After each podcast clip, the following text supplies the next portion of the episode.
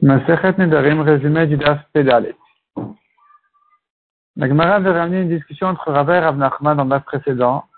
En ce qui concerne une femme qui a fait un état de ne pas profiter des gens de manière générale, est-ce que son mari est inclus dans les gens ou pas? La Gemara ici ramène une objection de Rabbi Rav Nachman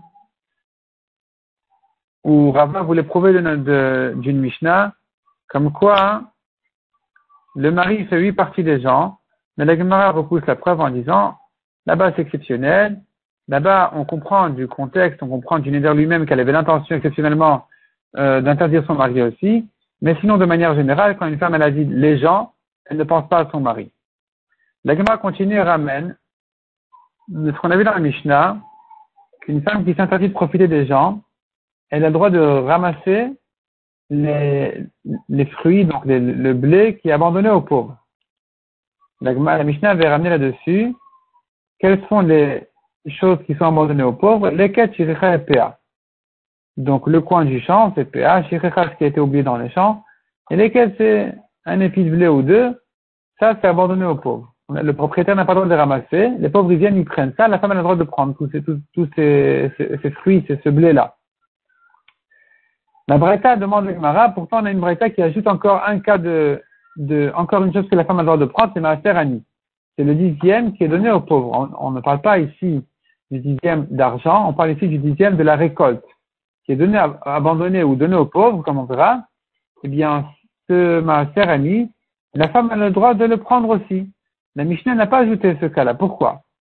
La Gemara répond, première réponse, deux, réponses à Gemara donne là-dessus. Première réponse, c'est de dire, c'est une marloquette entre Rabbi Lezer et Rabbanan, à savoir, est-ce que si on n'a pas fait ce prélèvement là du dixième qui est donné aux pauvres, c'est considéré, les fruits sont considérés comme, comme tevel, comme non prélevés. Ou pas. Rabbi Lézer, il dit, un homme qui achète des, fruits d'un amaret, il n'a pas à craindre le maaser nous.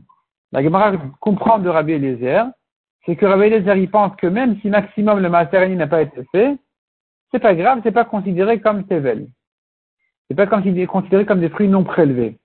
Simplement, c'est une dette par rapport aux pauvres qui, par rapport aux pauvres qui, dans ce cas-là, ne peuvent pas la recevoir puisqu'ils n'ont pas de preuve que ça n'a pas été déjà donné par le vendeur. Donc, de toute façon, il n'y a pas besoin de le faire. Ça, c'est Rabbi Lézer. C'est le Rabbi Lézer qui dit que tant qu'on n'a pas donné le maaserani aux pauvres, plutôt, même si on n'a pas donné encore le maaserani aux pauvres, les fruits ne sont pas considérés comme tevel, comme non prélevés, du moment qu'on a fait les premiers prélèvements. D'après lui, on ne donne pas le droit au propriétaire de choisir à quel pauvre donner. Puisqu'on apprend du même pasouk le droit du propriétaire de choisir à qui donner, c'est dans le même c'est ramené dans le même pasouk que il parle du tevel. Donc si tu me dis c'est pas tevel, alors il n'aura pas le droit de choisir le pauvre. S'il n'a pas le droit de choisir le pauvre,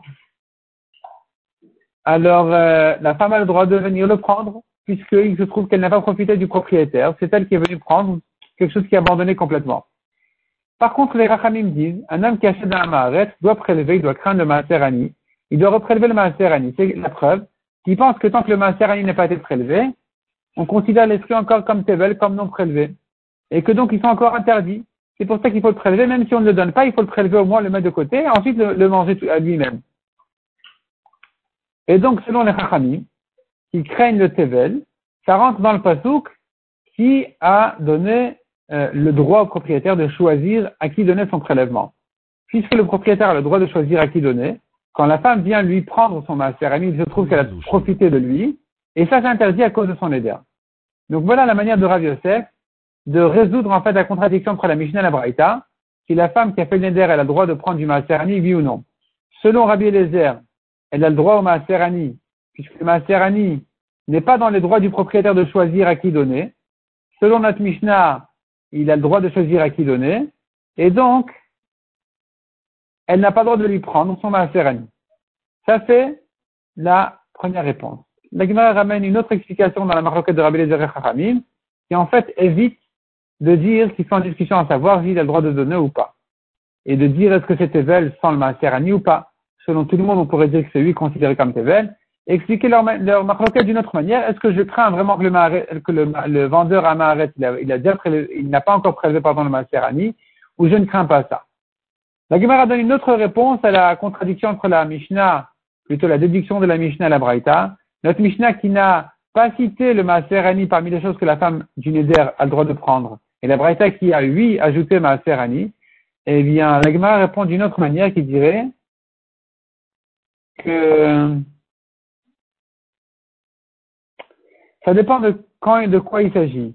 Il y a un Maaser qui est abandonné dans les champs, celui-ci n'est plus dans les droits du propriétaire. C'est pas lui qui décide, qui décide et qui choisit quoi que ce soit, donc la femme a le droit de le prendre. Par contre, quand le Maaserani est distribué dans les maisons, là, c'est le propriétaire qui choisit à qui le donner, donc la femme n'a pas le droit de le prendre puisqu'il se trouve qu'elle a profité de lui.